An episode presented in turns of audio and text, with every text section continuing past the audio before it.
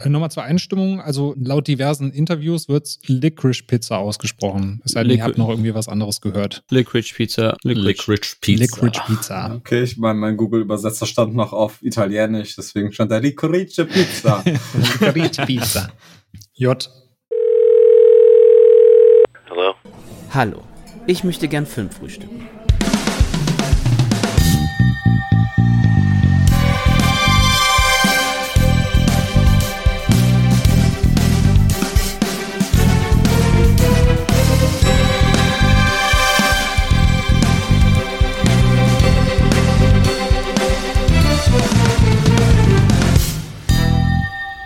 Moin Moin und herzlich willkommen zu einer neuen Folge Filmtoast Fokus. Ich bin der Daniel von filmtoast.de und heute reden wir über den neuen Film von Paul Thomas Anderson, nämlich Licorice Pizza. Den durften wir uns Freitag schon mal hier in Köln in der äh, Preview angucken und äh, damit das nicht allzu langweilig ist, wenn ich da alleine drüber fasel, habe ich heute einmal den Sascha an meiner Seite. Grüß dich, Sascha. Hallo. Und in unserer Podcast-Premiere heute den Leo und den Kenan. Grüß euch beide. Hallo. Hi. Ja, wir hatten das Vergnügen, dass wir uns äh, letzten Freitag, wie gesagt, schon mal den neuen Paul Thomas Anderson-Film anschauen durften. Hatten sehr viel Spaß dabei, nicht nur, weil wir uns dann auch endlich mal im Real Life kennenlernen konnten und nicht nur über diverse WhatsApp-Kanäle und unsere Webseite, sondern weil auch der Film sehr angenehm war. So viel können wir ja schon mal verraten. Ich glaube, wer Paul Thomas Anderson-Film kennt und mag, der wird da wahrscheinlich auch wenig anderes erwarten. Aber trotzdem wäre mal so meine erste Frage an euch, wenn ihr an Paul Thomas Anderson denkt, denkt, was machen denn seine Filme für euch aus? Und habt ihr da sogar so einen heimlichen Favoriten vielleicht? Kenan, wie sieht das bei dir aus? Bei Paul Thomas Anderson ähm, muss ich immer als erstes dran denken, dass seine Filme sehr lang sind, aber auch gleichzeitig immer Filme sind, die ich sehr, sehr gut genießen konnte. Gerade wenn man an Filme wie Magnolia denkt oder There Will Be Blood, die ich beide zu meinen äh, großen Favoriten zählen würde. Und ich finde auch gerade, dass bei Paul Thomas Anderson Filme immer so eine schöne Melancholie immer mit mitschwingt, aber auch gleichzeitig immer so ein optimistischer Ausklang gegeben wird, wie es in einer Geschichte weitergehen kann oder wie die Message, diese eher negative Messages in Filmen positiv auch mitgenommen werden können. Ja, du hast ja schon ein paar, paar Filme angesprochen. Leo, wenn du so an Paul Thomas Anderson denkst, war da jetzt auch schon ein Favorit dabei, den Kindern da genannt hat, oder hast du da noch einen anderen Film, den du eher bevorzugen würdest? Ich äh, repräsentiere ja hier mal die Kategorie der Leute, die noch keinen Paul Thomas Anderson Film gesehen oh. haben davor. Das ist nämlich äh, das Spannende. Paul Thomas Anderson war bei mir immer so ein äh, so ein Name klar, den kannte man und sowas und ich glaube, jeden Film hat man schon mal gehört irgendwie so, wenn man ein bisschen in dieser Filmbubble ist, aber es war für mich lange Zeit so ein bisschen unerreichbar, weil diese Filme sehr selten finde ich auch auf ähm, Streaming-Plattformen zu finden sind. Jetzt äh, Where Will Be Blood ist zum Beispiel da drauf, aber davor fand ich es immer sehr schwierig und dann fehlte manchmal das Geld und zu sagen, okay, ich hole mir jetzt die Blu-ray davon. Und deswegen habe ich keinen davor gesehen, aber was mich immer an den Trailern und so ein bisschen, wenn man so Video-Essays anschaut, fand ich immer diese äh, Farbgestaltung sehr spannend. Ich fand halt natürlich auch immer die, der Cast war irgendwie ziemlich cool und ich mochte immer dieses Storytelling, was einem so anscheinend erzählt wird. Ich erzähle ja hier immer vom anscheinend, weil ich ja keinen gesehen hatte. Aber ähm, dass einfach diese Handlung, diese Konflikte, die da im Vordergrund standen, klang für mich eigentlich immer, immer ziemlich spannend. Und dann so richtig aufmerksam wurde ich nochmal auf ihn dann durch äh, der seidene Faden, der dann äh, 2018, glaube ich, ja rauskam in Deutschland, wo ich sagte, okay, du musst jetzt mal einen schauen, ob der funktioniert, streamt den nicht irgendjemand, aber ich hatte noch nicht die Zeit gehabt oder auch nicht die Muße und noch nicht die Mittel, aber jetzt habe ich ja einen gesehen. Genau, dein erstes Mal sozusagen. Genau. Hat sich denn soweit angefixt, dass du da auf jeden Fall noch ein bisschen was nachholen möchtest? Auf jeden Fall. Also das ist für mich jetzt wirklich, dass ich sage, ich äh, werde mir auf jeden Fall Wer Blood anschauen. Der interessiert mich. Was mich auch sehr interessiert, ist halt Magnolia, weil ich glaube, der zumindest von der Thematik, der sein könnte, der mich am meisten catcht. Und ich finde auch The Master von der Prämisse ziemlich spannend. Und äh, Philipp Seymour Hoffman ist generell ein toller Schauspieler. Und ich habe den das erste Mal, glaube ich, gesehen in Der Duft der Frauen mit Al Pacino. Und äh, da spielte eine ganz kleine Rolle, aber fand ihn damals schon ganz cool. Und jetzt einfach, äh, ja, bin ich angefixt und will halt mehr Filme von Paul Thomas Anderson sehen.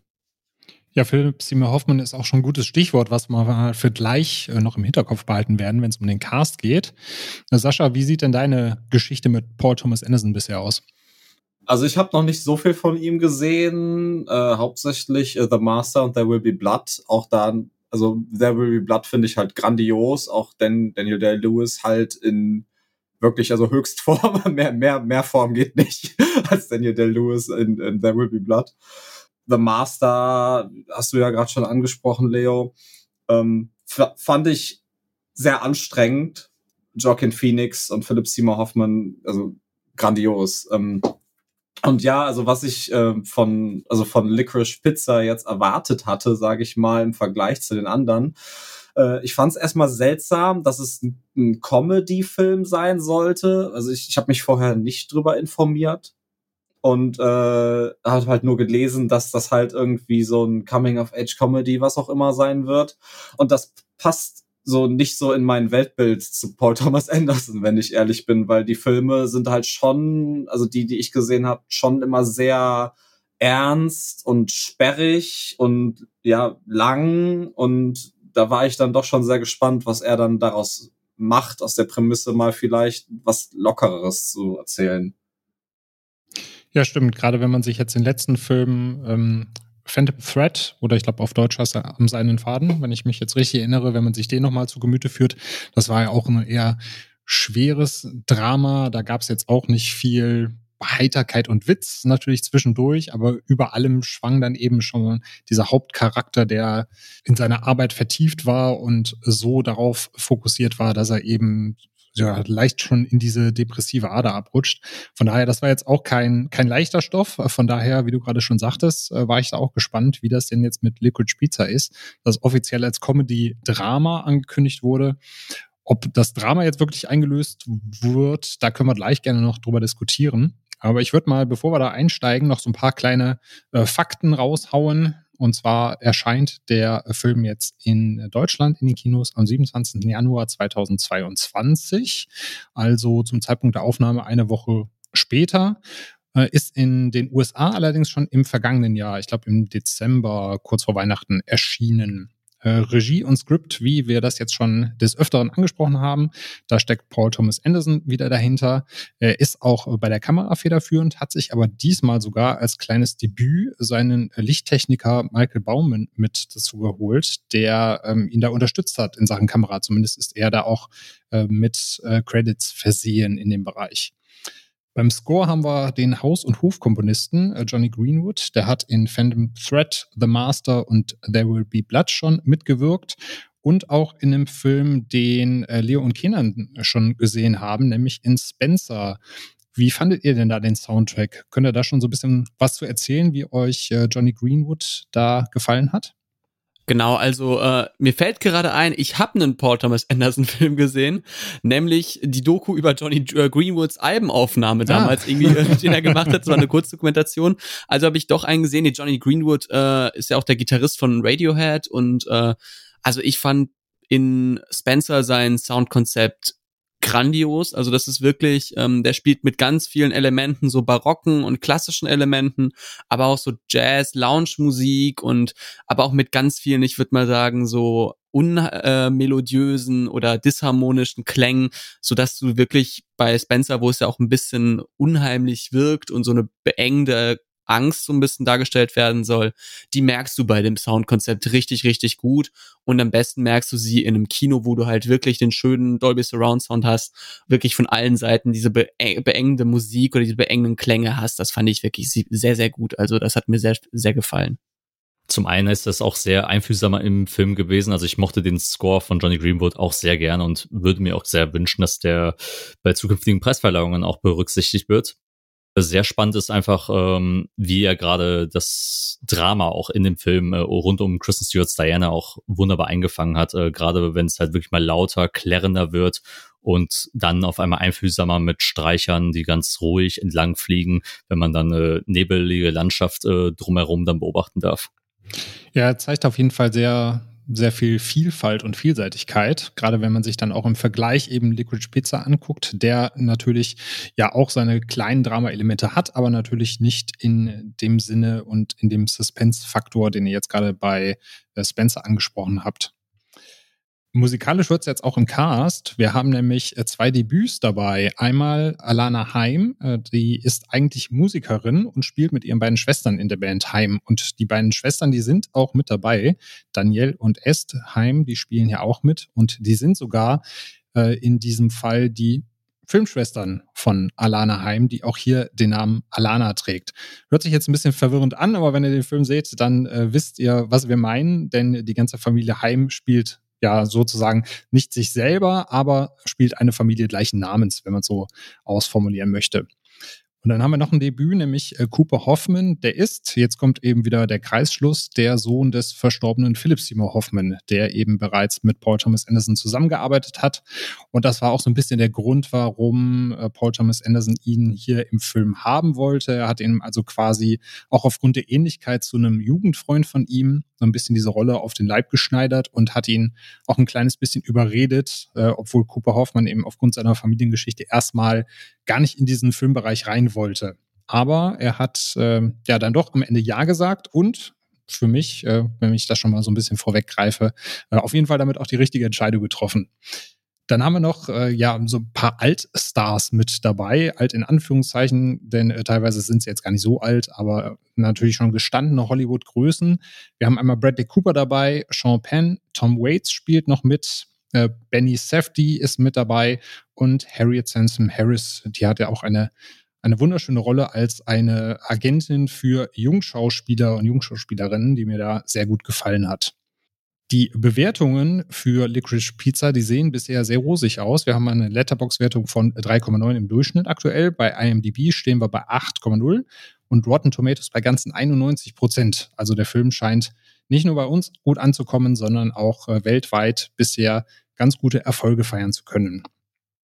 Ja, und worum es eigentlich geht, falls ihr noch gar nichts von Licorice Pizza mitbekommen habt, das erzählt euch der Leo jetzt einmal kurz. Genau, denn in Liquid Pizza nimmt uns Paul Thomas Anderson mit in die 70er Jahre in San Fernando Valley, also in Kalifornien, unweit von Hollywood und wir folgen einem Duo sozusagen. Auf der einen Seite haben wir Gary Valentine, so ein 15-jähriger ja, er nennt sich als Showstar so ein bisschen. Er hat ganz viele so kleine Rollen als Kinderstar, kann man sagen, auch in so Musical-Revuen, die halt manchmal im Fernsehen kurz gezeigt werden bei, äh, bei Talkmastern oder bei so Werbedeals, hat er so seine kleine kleinen, ja, seine kleinen Erfolge und ist schon so eine, ja, eine Persönlichkeit, die nicht besonders cool im klassischen Sinne ist, aber charismatisch, so ein, ja, mit einer gewissen Schleue und so einer, ja, einer, einer Intelligenz und er ja, trifft auf Elena Kane, die eine 25-jährige Fotoassistentin ist und äh, das ist, ja, die treffen sich in der Highschool von Gary Valentine und dann, ja, entwickelt sich dort eine ja eine Beziehung zu den beiden und das zu Beginn gar nicht im romantischen Sinne auch gemeint. Also einfach eine Beziehung zu den beiden und wir sehen die beiden, wie sie durch dieses Hollywood der 70er Jahre halt einfach äh, ja ihre Abenteuer erleben, und sie ganz verrückte Geschichten erleben, denn die 70er sind natürlich ein ganz eigenes Zeitalter für Hollywood, so Post 68 und ja, da erleben die ihre Abenteuer. Ja, und das Ganze basiert sogar auf einer Jugendgeschichte, wie wahrscheinlich auch vieles auf Jugendgeschichten basiert in diesem Film von Paul Thomas Anderson, der sowas mal mitbekommen hat. Äh, ich weiß gar nicht, ob es jetzt in seiner Jugendzeit war, aber er hat auf jeden Fall an der Highschool beobachtet, wie eben einer von diesen 15-Jährigen dann eine ältere Assistentin da angebaggert hat und hat sich dann halt gedacht, so, hm, was wäre eigentlich, wenn das jetzt funktionieren würde? Und äh, sie würde einfach sagen, ja gut, ich gehe da mal hin und gucken, ob der 15-Jährige da wirklich sitzt und dann äh, hin, mir hinterher einen ausgeben will. Mal gucken. Und äh, daraus entspinnt sich dann diese wunderschöne Love Story, die wir hier sehen. Äh, Sascha, wie fandest du denn die Wechselbeziehung zwischen den beiden Charakteren? Wir haben Elena auf der einen Seite, die mal sagt, sie ist 25, mal ist sie 28. Also sie scheint da auch so ein bisschen mit dem Alter zu kokettieren. Und äh, Gary, dem 15-jährigen Jungschauspieler auf der anderen Seite. Ja, es ist auf der einen Seite ist das halt so super unschuldig die ganze Zeit gewesen. Also das fängt ja so ein bisschen damit an, dass, dass er schon ich sag mal, ernsthaftes Interesse an ihr hat und sie das dann so abtut mit so, ja, ja, gucken wir einfach mal so. Und dann werden die ja Freunde. Ja, das ist halt alles super locker bei denen. Und ich fand, das hatte einen sehr, das, das hat alles sehr natürlich gewirkt und das hat mir halt super gut gefallen. Besonders, weil du hast ja eben schon erwähnt, dieses ähm, diese On-Off-Geschichte. Ähm, es ist halt immer so, dass die sich die beiden sich dann immer mal wieder näher kommen und sie dann aber doch plötzlich diese diese Altersdifferenz deutlicher spürt und dann doch wieder sagt, so, ey, du bist so kindisch und das funktioniert nicht und dann es ist halt nicht so ein typisches, ich nenne es mal so ein, so ein Hollywood-Klischee-Romanzen-Ding, wo sie sich dann unsterblich ineinander verlieben und alles äh, ist das äh, überkrasse Happy Hand. Ne? Also es ist halt schon, also das ist ja so ein bisschen der, die, die Story, die der Film erzählt auch. Ne? Also das, dass man halt da Unterschied, dass man daran arbeiten muss und dann halt gucken muss, wo es hinführt. Und das hat für mich sehr gut funktioniert. Ja, du hattest ja gerade auch gesagt, dass sie ihm öfters mal vorwirft, kindisch zu sein. Aber da finde ich das eigentlich ganz cool. Zumindest habe ich das so für mich mitgenommen, äh, weil du ja am Anfang auch sagtest, das soll eigentlich so eine Coming-of-Age-Geschichte sein, dass es das für mich im doppelten Sinne eigentlich ist. Ich weiß nicht, Kenan, wie du das siehst, weil Elena ja durchnimmt ja auch eigentlich so einen Wandel, ne? Und obwohl sie sich älter gibt, beziehungsweise auch erfahren gibt, äh, kommt sie trotzdem auch immer in die Situation, wo sie dann eigentlich diejenige ist, die ja mal erwachsen werden müsste. Genau, auch gerade ist es interessant, wie die Erfahrungen von ihr auch wiedergespiegelt werden.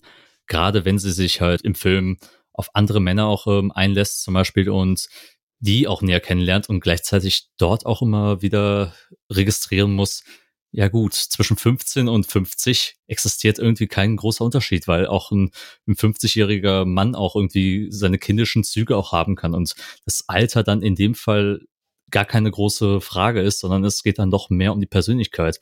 Und ich glaube, die Erfahrungen, die sie in dem Film dadurch auch macht, äh, manifestieren ja auch immer die Beziehungen, die sie zu Gary auch immer wieder äh, zurückempfindet. Deshalb kehrt sie auch ähm, immer, immer wieder, wenn sie für eine Phase weg von ihm geht, auch wieder zu ihm zurück. Und irgendwo ist dann diese Chemie zwischen den beiden ja auch immer vorhanden, die sie irgendwie immer zueinander treibt. Ja, die Chemie ist ein gutes Stichwort. Äh, Leo, wie fandest du denn die Chemie zwischen Elena und Gary, beziehungsweise auch natürlich zwischen Elena und Cooper als Schauspieler und Schauspielerin.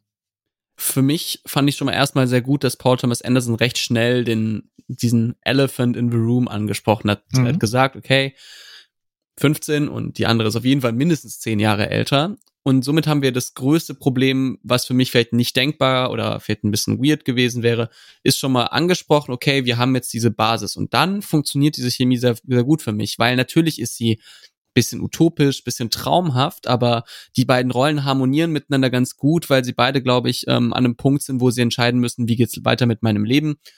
Zum Beispiel Gary in der, in der Rolle dann mit 15 Jahren, wie will ich so als junger Mann werden? Und Elena zum Beispiel so, ja, aber besonders in den 70er Jahren vor diesem Frauenbild, ja, in ihrem Alter so die, die Schwester, die übernimmt das Immobiliengeschäft des Vaters und sowas und was wird aus mir, will ich mein ganzes Leben irgendwie Fotoassistentin bleiben.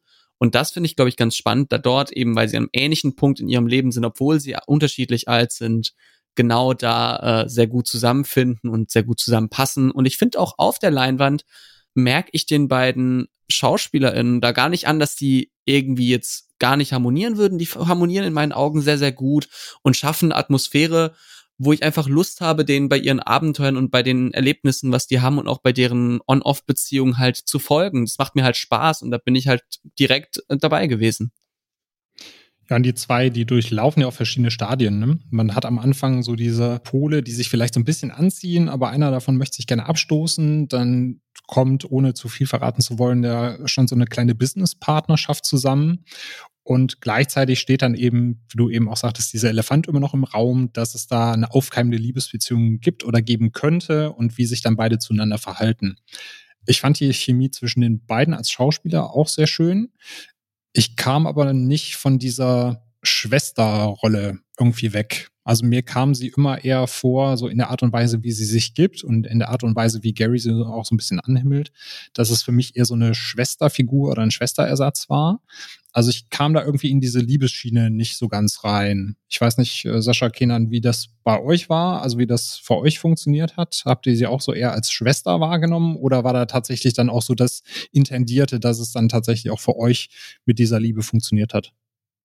Ich sehe, was du meinst mit, mit Schwesterrolle, aber ich glaube, das hat halt auch so ein bisschen damit zu tun, dass sie ja auch ähm, also diese, diese Mischung aus Businesspartner und diesem Altersunterschied könnte das ja auch sein. Also ich hatte ja eben schon gesagt, er, er also sie findet es ja nicht so gut, dass er so kindisch ist.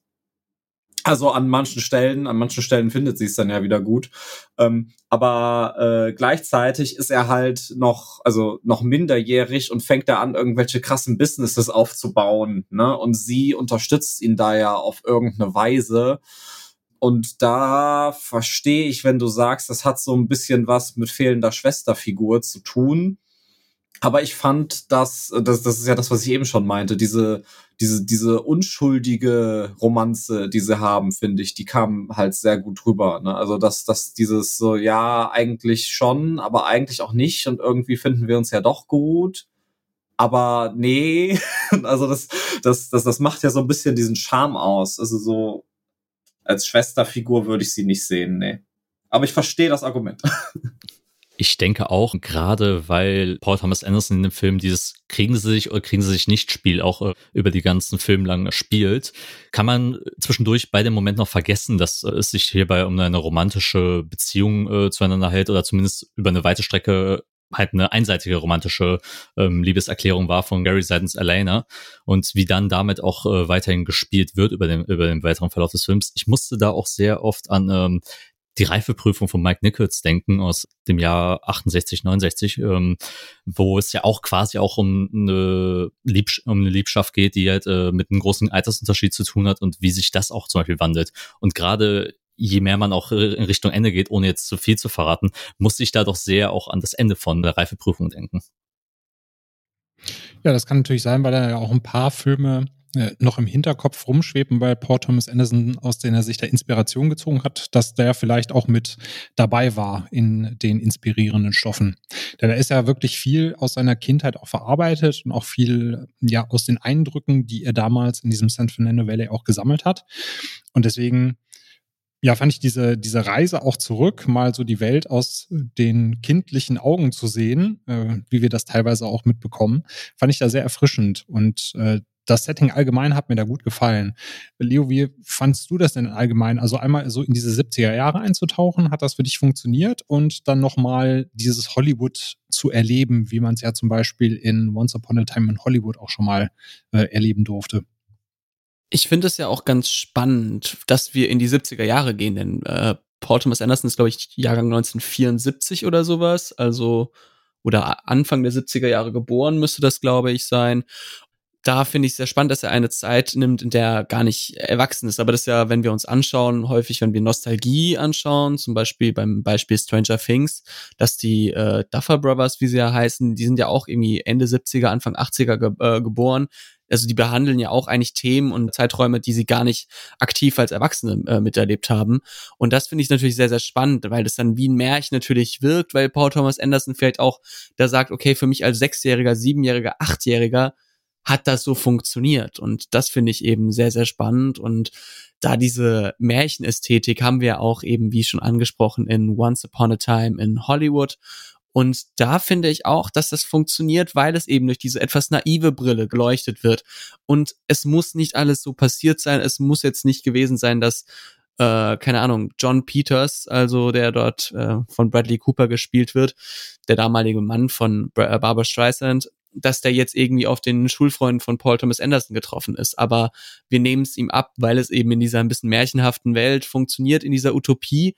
Und das genau hat für mich Spaß gemacht. Dieses ganze Ambiente kommt sehr, sehr treffend rüber. Und ich denke da, dass da viel durch Recherche und ja, durch vielleicht eigene Ideen so eine Welt aufgebaut wurde, die vielleicht nicht zu 100 Prozent realistisch und genau maßstabsgetreu ist, aber sie funktioniert in meinen Augen. Ich finde, das, da sprichst du was Wichtiges an eigentlich, so weil das, was da passiert, das das ist absolut, äh, also in den meisten Fällen absolut unglaubwürdig, sage ich jetzt mal, wenn man es halt irgendwie auf eine realistische Ebene irgendwie runterzieht. Aber es, es kommt einem nicht so vor. Also man, man kauft dem Film das ab zu jedem Moment, finde ich. Und das ist schon eigentlich eine, eine Herausforderung, wenn man halt bedenkt, dass das ja kein Fantasy-Film ist, sage ich mal.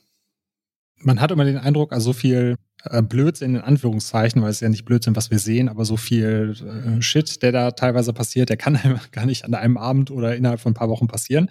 Aber wie ihr schon richtig sagtet, man kauft dem Film das wirklich ab, gerade weil diese Zeit ja damals auch so war, nach dem Motto, du biegst um zwei Ecken und kannst in den nächsten Hollywood-Star laufen. Und weil die halt alle reich sind und Hollywood damals so war, wie es war, können die auch total überdreht und bekloppt sein. Und du weißt nicht, was dich erwartet an irgendeiner Straßenecke. Von daher fand ich das äh, auf jeden Fall auch äh, sehr schön inszeniert. Und das mit der Nostalgiebrille, das hatten wir, glaube ich, mal in einem anderen Podcast schon mal so ein bisschen erörtert, dass ähm, man ja meistens dann die Zeit äh, wahrnimmt, indem man dann die Dinge erstmal verarbeiten kann oder die ersten Filme sieht. Und dann sieht man natürlich die aus der aus dem Jahrzehnt davor meistens. Also ne, die, die in den 90ern die ersten Filme gesehen haben, die sehen dann die coolen Filme aus den 80ern.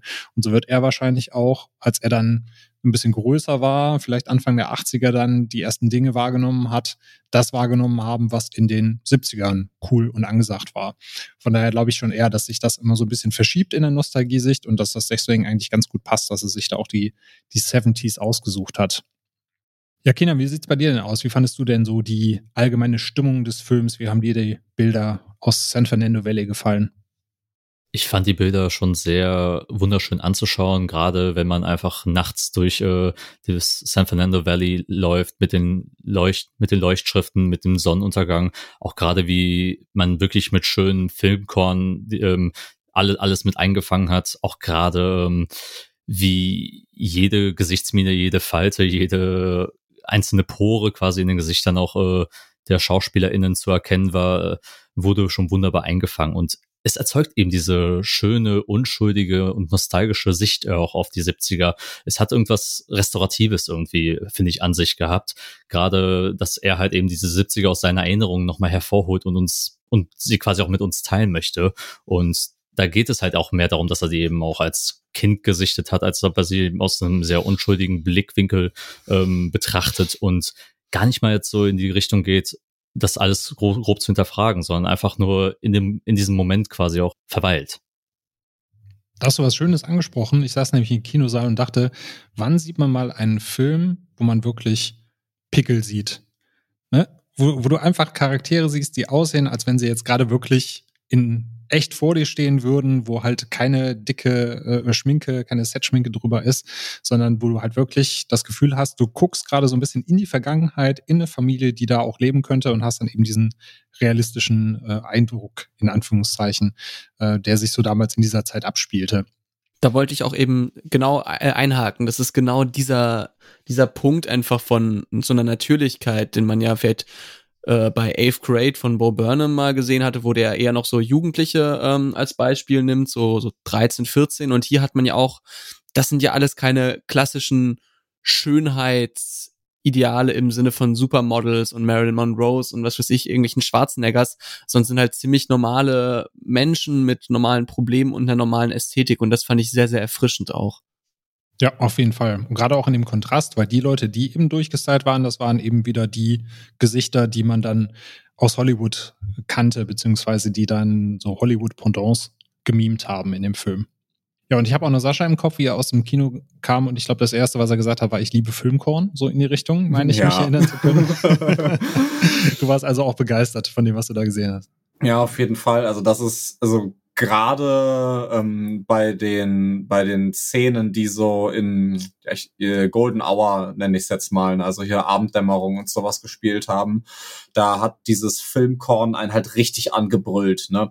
Und auch wenn man, also ich habe ein paar Bekannte und Freunde, die das immer als ja als störend betrachten, weil das ja schon so ein ja, ein Makel ist im Film, nenne ich mal.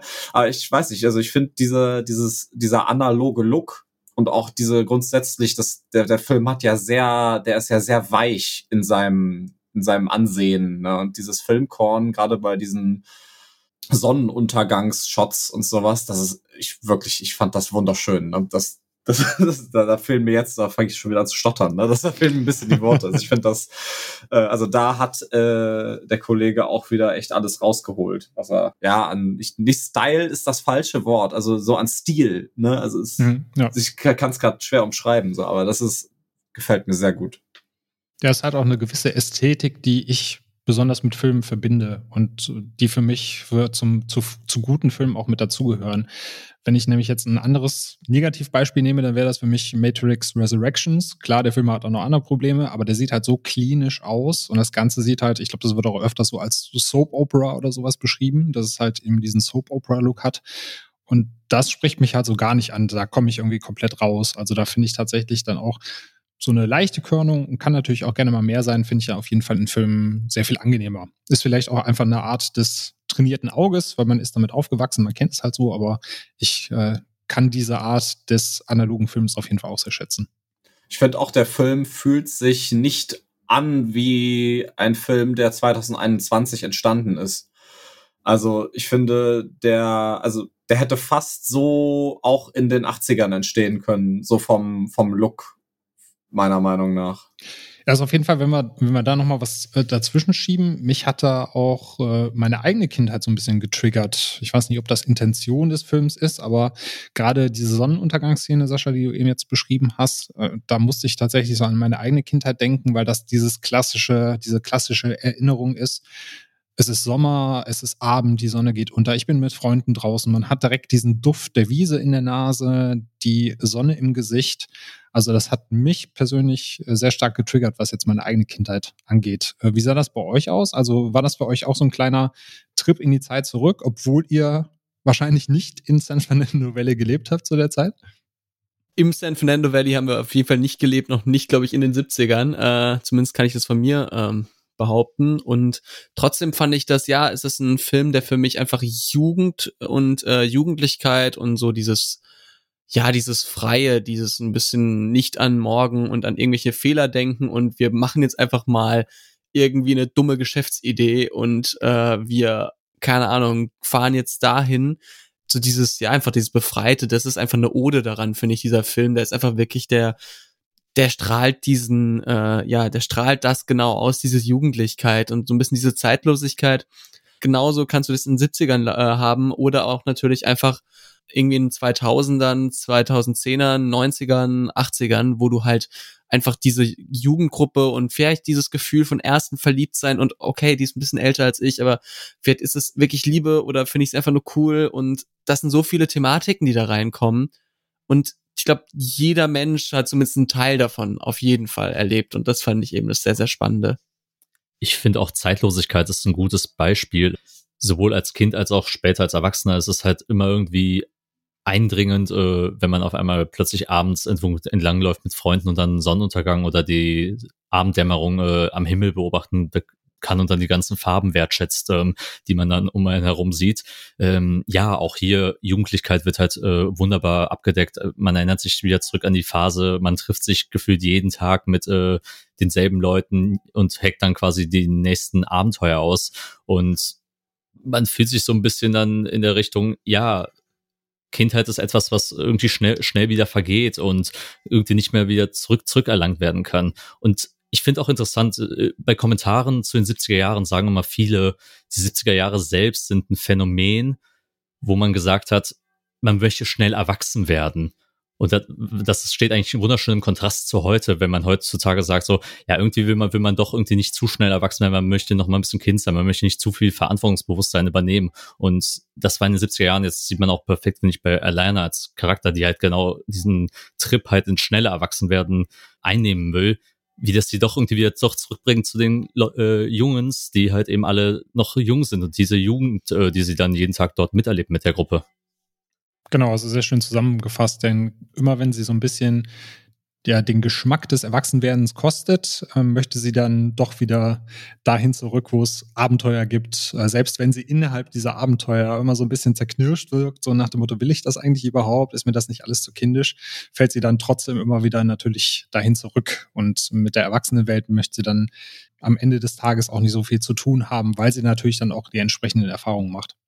Was der Film, finde ich, auch sehr spannend inszeniert ist, dass wir zwar immer so ein bisschen Drama dabei haben und es auch mal Situationen gibt, wo man denkt, okay, das könnte jetzt eskalieren, das könnte jetzt in eine Richtung gehen, die kein schönes Ende nimmt, dann aber immer wieder die Kurve kriegt. War euch das so ein bisschen zu viel, viel gut, Sascha? Wie sah es da bei dir aus? Oder fandest du das in Ordnung, dass der Film da jetzt nicht komplett mal, auf die Tränendrüse drückt oder mal, irgendjemanden über die Klinge springen lässt? Nee, ich fand das voll okay, weil das auch, es passt halt sehr zu der allgemeinen ähm, Stimmung, die der Film so von sich gibt, weil der ist zwar die, also unsere Figuren werden zwar schon vor Herausforderungen gestellt, aber es ist da, es, es kommt ja, wie du gerade schon sagtest, also es kommt ja nie so weit, dass da irgendwie also jemand wirklich körperlich in, in Gefahr gerät. Ne? Also außer halt, wo ähm, Bradley Coopers Charakter den droht vielleicht. aber nee, das, das, das fand ich halt auch sehr angenehm, weil das halt auch zeigt, so man, äh, man braucht das ja nicht immer zwangsläufig. Ich glaube, Leo, du hattest das eben gesagt, dass es auch das Schöne ist, dass man so als Jugendlicher immer so diese, diese Abzweigung nimmt, immer zwischendurch und mal so das äh, ein oder andere Abenteuer eingeht und dass das so auch die perfekte Zeit dafür ist, so in dieser Jugendzeit. Fandest du denn, dass der Film die Abzweigung, die er dann auch tatsächlich nimmt, dass ihn das so ein bisschen vom Pfad abführt? Also hättest du dir vielleicht so einen fokussierteren Film gewünscht oder fandest du das eigentlich genau richtig, dass man so abseits dieses roten Fadens nach links und rechts immer mal guckt und dass es vielleicht so den einen oder anderen am Anfang ein bisschen verlieren oder verwirren könnte? Ich persönlich muss sagen, ich äh, wurde immer dauerhaft irgendwie abgeholt. Ich habe mich gar nicht so verloren gefühlt, weil es, glaube ich, ein Film ist, der auch weniger jetzt krass von der Handlungsentwicklung lebt, als auch wirklich von dem Worldbuilding. Der baut eine sehr, sehr gute Welt auf, in dem auch diese ganze Handlung funktioniert. Und für mich war das kein Problem. Also ich äh, hätte mich auch ein bisschen gewundert, wenn man dann sehr stringenten Stil gewählt hätte und gesagt hätte, wir haken jetzt diese also wir haken jetzt die Exposition ab, jetzt kommt das Drama, jetzt kommt nochmal die glückli äh, glückliche Phase, jetzt kommt nochmal Drama. Das hätte für mich nicht funktioniert. Dieser Film lebt eben von einem Chaos, von kleinen Anekdoten und es ist ja das Schöne, dass man darin so ein bisschen das Gefühl für die Zeit verliert. Man weiß nur, es ist Sommer, es ist warm und ob jetzt alles sogar irgendwie also chronologisch passiert oder ob das andere vielleicht ein bisschen früher passiert, ist auch ein bisschen egal, finde ich, weil es so für mich ist, es lebt halt von dieser Welt und von diesen kleinen Anekdoten, die zu einem großen Teppich halt einfach dazugehören. Und dieser Teppich ist einfach diese Freundschaft und Beziehung zwischen Gary Valentine und Elena Kane. Und ja, für mich war das gar kein Problem, dass man so ein bisschen immer mal hier war und mal da. Ja, es zahlt ja auch alles auf die Charaktere und ihre Beziehung ein, finde ich. Alles, was man da sieht. Also es ist jetzt nichts, was passiert, was in irgendeiner Art und Weise nutzlos ist. So das Einzige, was man aus dem Trailer sieht, wo man denkt, na, hat nicht viel mit der Story zu tun, das äh, kommt dann ja auch hinterher quasi im, im Abspann erst, oder wollen wir auch nicht zu viel verraten. Ja, ich finde auch Kindern, auch das, was Leo gesagt hat, dieses äh, Gefühl der, der Zeit verlieren, der Film lässt sich ja auch eigentlich so ein bisschen treiben. Ne? Also kannst du dir auch vorstellen, dass das so ein bisschen Prämisse war, dass Paul Thomas Anderson sich eigentlich beim Skriptschreiben gesagt hat, ich schaue mal einfach mal, wo mich die Feder hinführt, wenn ich so an das denke, was früher war, was ich in meiner Kindheit so erlebt habe? Ja, ich denke einfach, dass man auch irgendwann mal in diesen Sommergefilden, wenn man in den Ferien draus ist, auch irgendwann mal das Zeitgefühl auch verliert, wenn man Zeit mit seinen äh, Freunden verbringt. Und ich glaube, das ist auch vielleicht der Punkt, den er damit auch ansprechen will. Es ist egal, ob es jetzt an einem Montag, Dienstag, Mittwoch Samst äh, oder an Samstag stattgefunden hat, sondern einfach, äh, dass man in diesen Momenten gerade verharrt, weil man sowieso auch weit weg von irgendeiner Technik, von der Technik ist, von Handys, von Laptops oder ähnlichem, wo man eh konstant auf die Uhr schaut und man sich in diesen Momenten treiben lässt. Und ich glaube auch als Zuschauer selbst im Kino äh, ertappt man sich ja auch dann, dass man die Zeit dann vollkommen vergisst. Äh, also für mich verflogen ja auch diese ähm, 134 Minuten, wie lang der Film geht, äh, wirklich wie im Flug. Äh, man hat nie wirklich das Gefühl, als ob jetzt irgendwie Jahre vergangen sind, sondern man ist genau äh, zeitlich doch sehr gebunden daran, wie der Film erzählt wird. Und ich, auch wie Leo schon gesagt hat, man verliert eigentlich nie wirklich den Fokus, aber von den Charakteren, weil man doch irgendwie präsent bei Gary oder bei Elena ist. Ja, man verliert als Zuschauer auch so ein bisschen das, das Zeitgefühl. Das finde ich auch einen wichtigen Punkt. Und gerade deswegen finde ich, profitiert der Film auf jeden Fall, wenn man ihn sich im Kino anschaut, weil natürlich, wenn dann so Nebensächlichkeiten auch gerade mal eingeflochten werden, man sich natürlich zu Hause immer so ein bisschen ertappt, dass man vielleicht mal das Handy zur Hand nimmt oder sagt, ich gehe mal eben kurz, weiß nicht, mir noch was zu trinken holen oder mal kurz austreten. Und da finde ich, wenn du dann wirklich in diesem Kinosaal bist und äh, gebannt auf diesen Film schaust, dann kannst du dich halt wirklich mit diesen Charakteren so ein bisschen in der Zeit verlieren und äh, wie du das auch schon gesagt hast, dann verfliegt die Zeit auch tatsächlich. Also ich hätte auch nicht gedacht, dass, ich habe auch gar nicht geguckt, wie lang der eigentlich ist. Ich war dann doch erstaunt, dass wir dann um, was war es, Viertel vor zehn oder so, erst aus dem Kino raus waren. Mhm. Jetzt haben wir schon viel über die Charaktere gesprochen und über äh, die Geschichte an sich, aber ich würde gerne auch nochmal den Hauptaugenmerk so ein bisschen auf den Cast legen, denn wir haben ja hier, wie gesagt, zwei Schauspieldebüts, nämlich einmal von Lena Heim und äh, von Cooper Hoffman.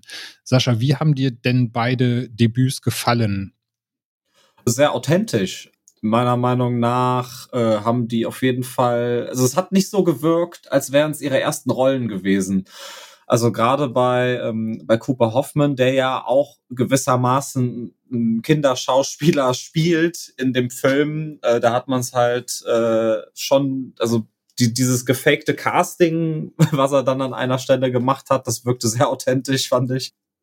Aber grundsätzlich äh, haben die beide einen sehr guten Job gemacht und also ich bin, was Kinderdarsteller angeht, also ich meine, das sind jetzt keine Kinderdarsteller, ne? Also das, sorry, das, das ist vielleicht ein bisschen anders äh, ausgedrückt so.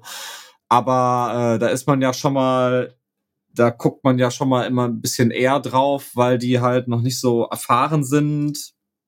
Aber hier fand ich es echt gut.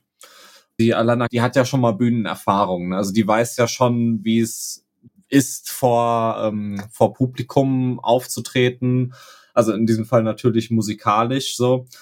Und ich fand auch, also bei ihr hat man es auch gar nicht gemerkt, dass es ihre erste Rolle ist. Also ich finde, sie hat das sehr, sehr, sehr gut gemacht. Also das kann natürlich auch damit zusammenhängen, dass sie ja prinzipiell mit ihrer ganzen Familie da gespielt hat.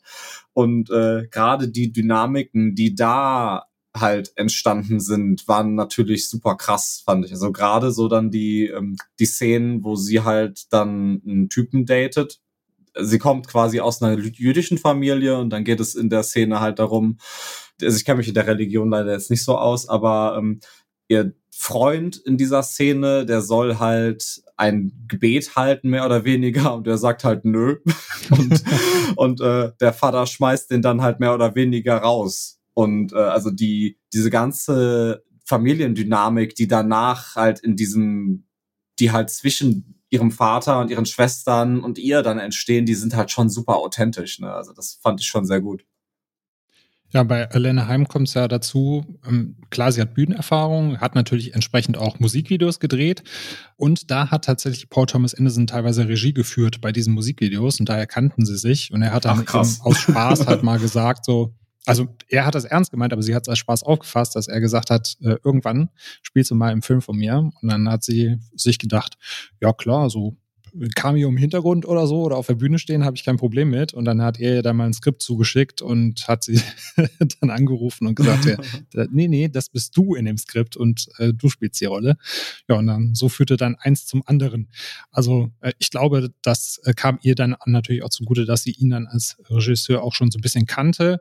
Aber für mich war das auch eine sehr, sehr starke Rolle. Jan Cooper Hoffmann, Leo, der war halt, ich glaube, 16, als er den Film gedreht hat, wenn ich das richtig im Hinterkopf habe. Wie fandst du da seine Performance?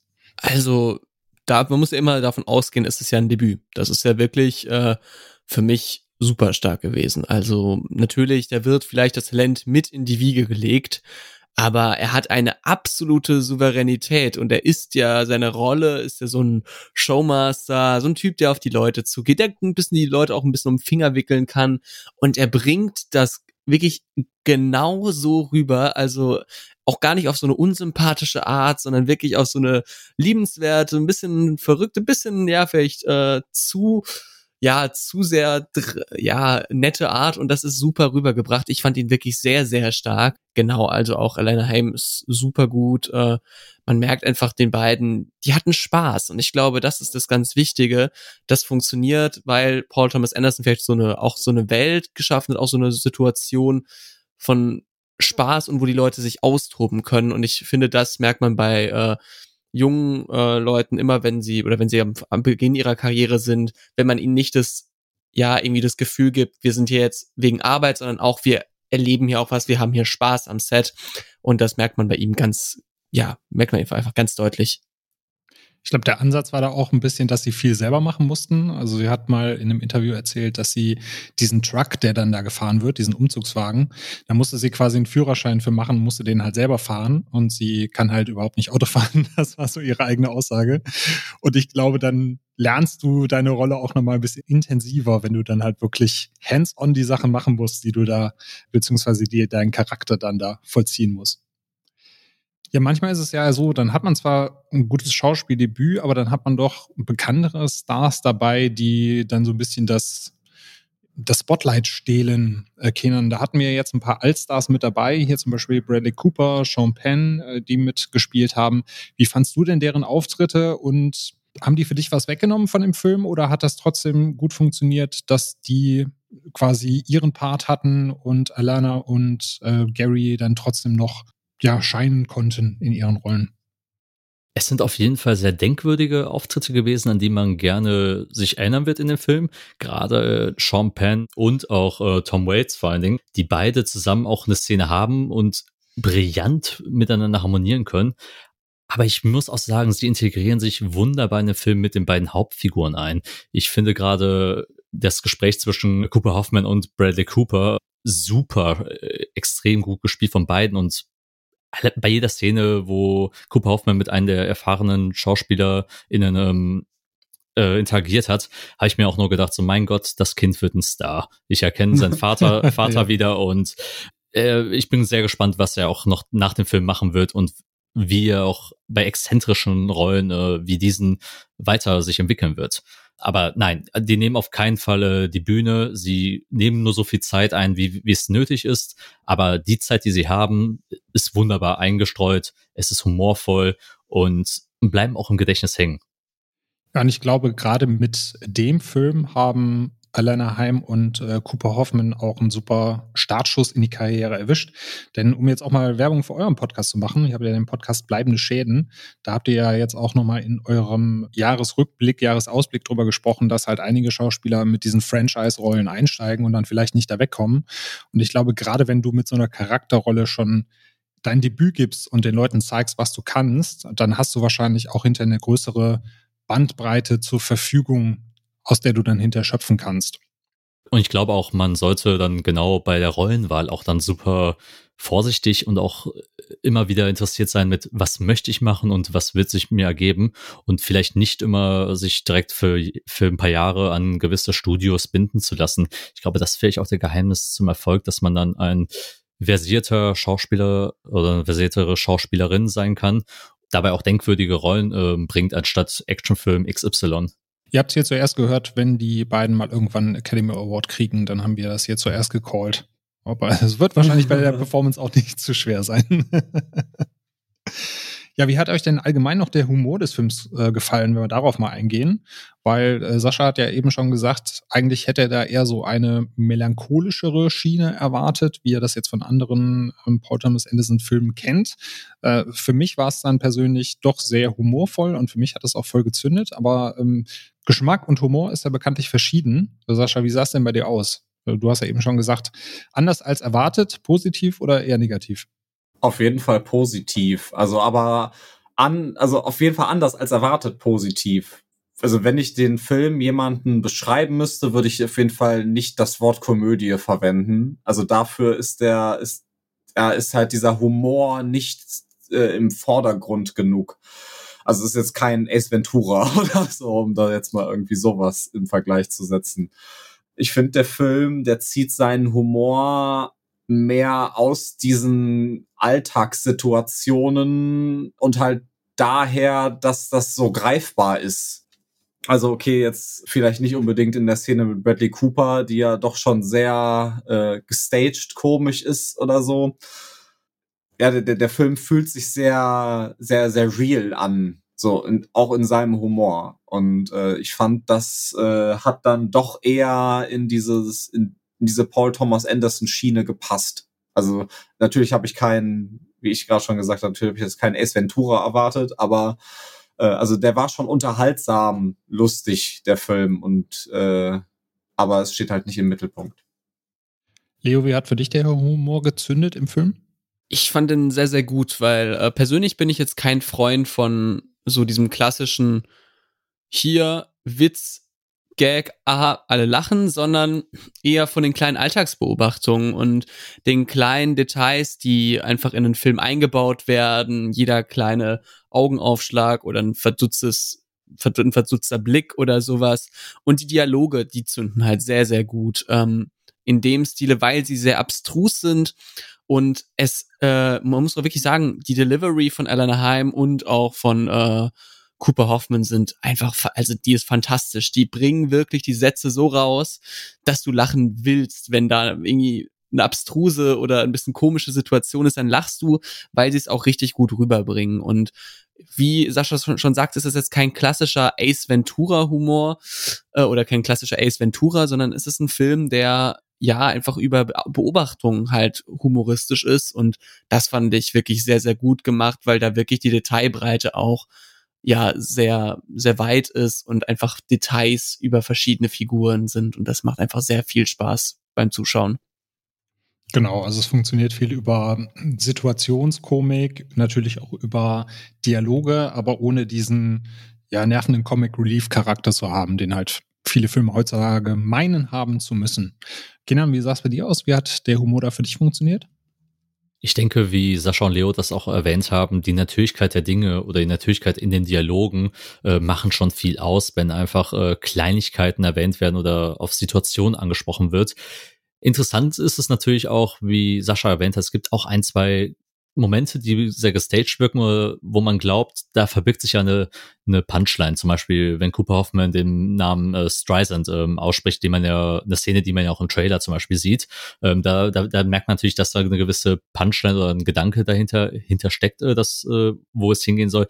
Auch gleichzeitig ähm, über Alana Heims Jiddisch sein. Zum Beispiel gibt es ja auch äh, ein, eine Szene, wo quasi der Witz dann äh, auf ihre Identität dann ähm, ähm, quasi, quasi abgespielt wird, ist natürlich auch immer sehr interessant, äh, dass man das aus diesem Kontext der 70er Jahre dann äh, betrachten muss und gleichzeitig auch mit einer äh, Sensibilität aus dem Jahre 2022 dann ähm, viewen muss, ob das überhaupt noch eigentlich für einen selbst Humor ist. Da habe ich auch lange drüber nachgedacht nach dem Film, äh, wie gut haben sich gerade diese Witze, die in der heutigen Zeit wahrscheinlich nicht mehr so gut gealtert sind, ähm, in Kontext des Films, in diesen 70er Jahre Kontext äh, angeführt.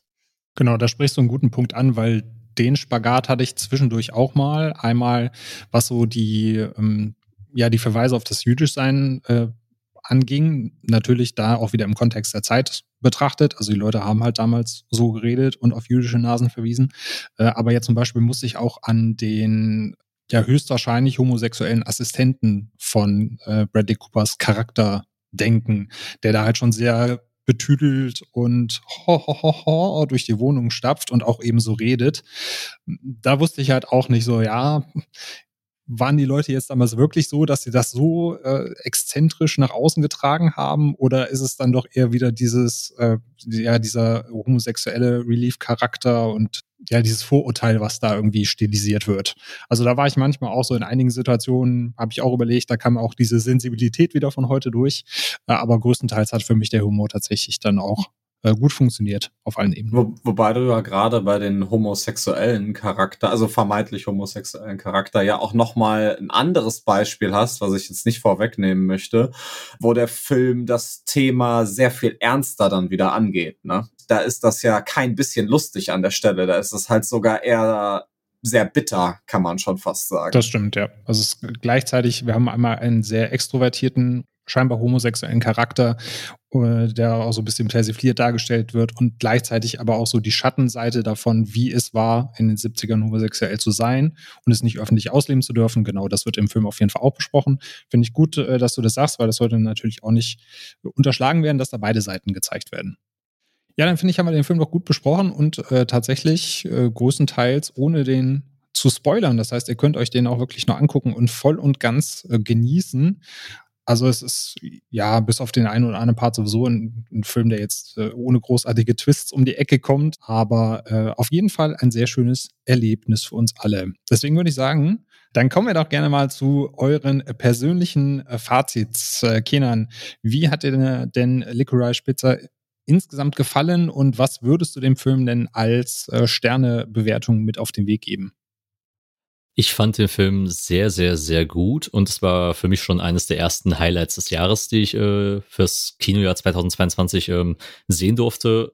Also tolle Bilder, großartige Kameraarbeit von äh, Paul Thomas Anderson und äh, seinem Protégé. Ähm, auch gleichzeitig äh, grandiose Performances von Alana Heim und, und Cooper Hoffman, wie wir schon das angesprochen haben.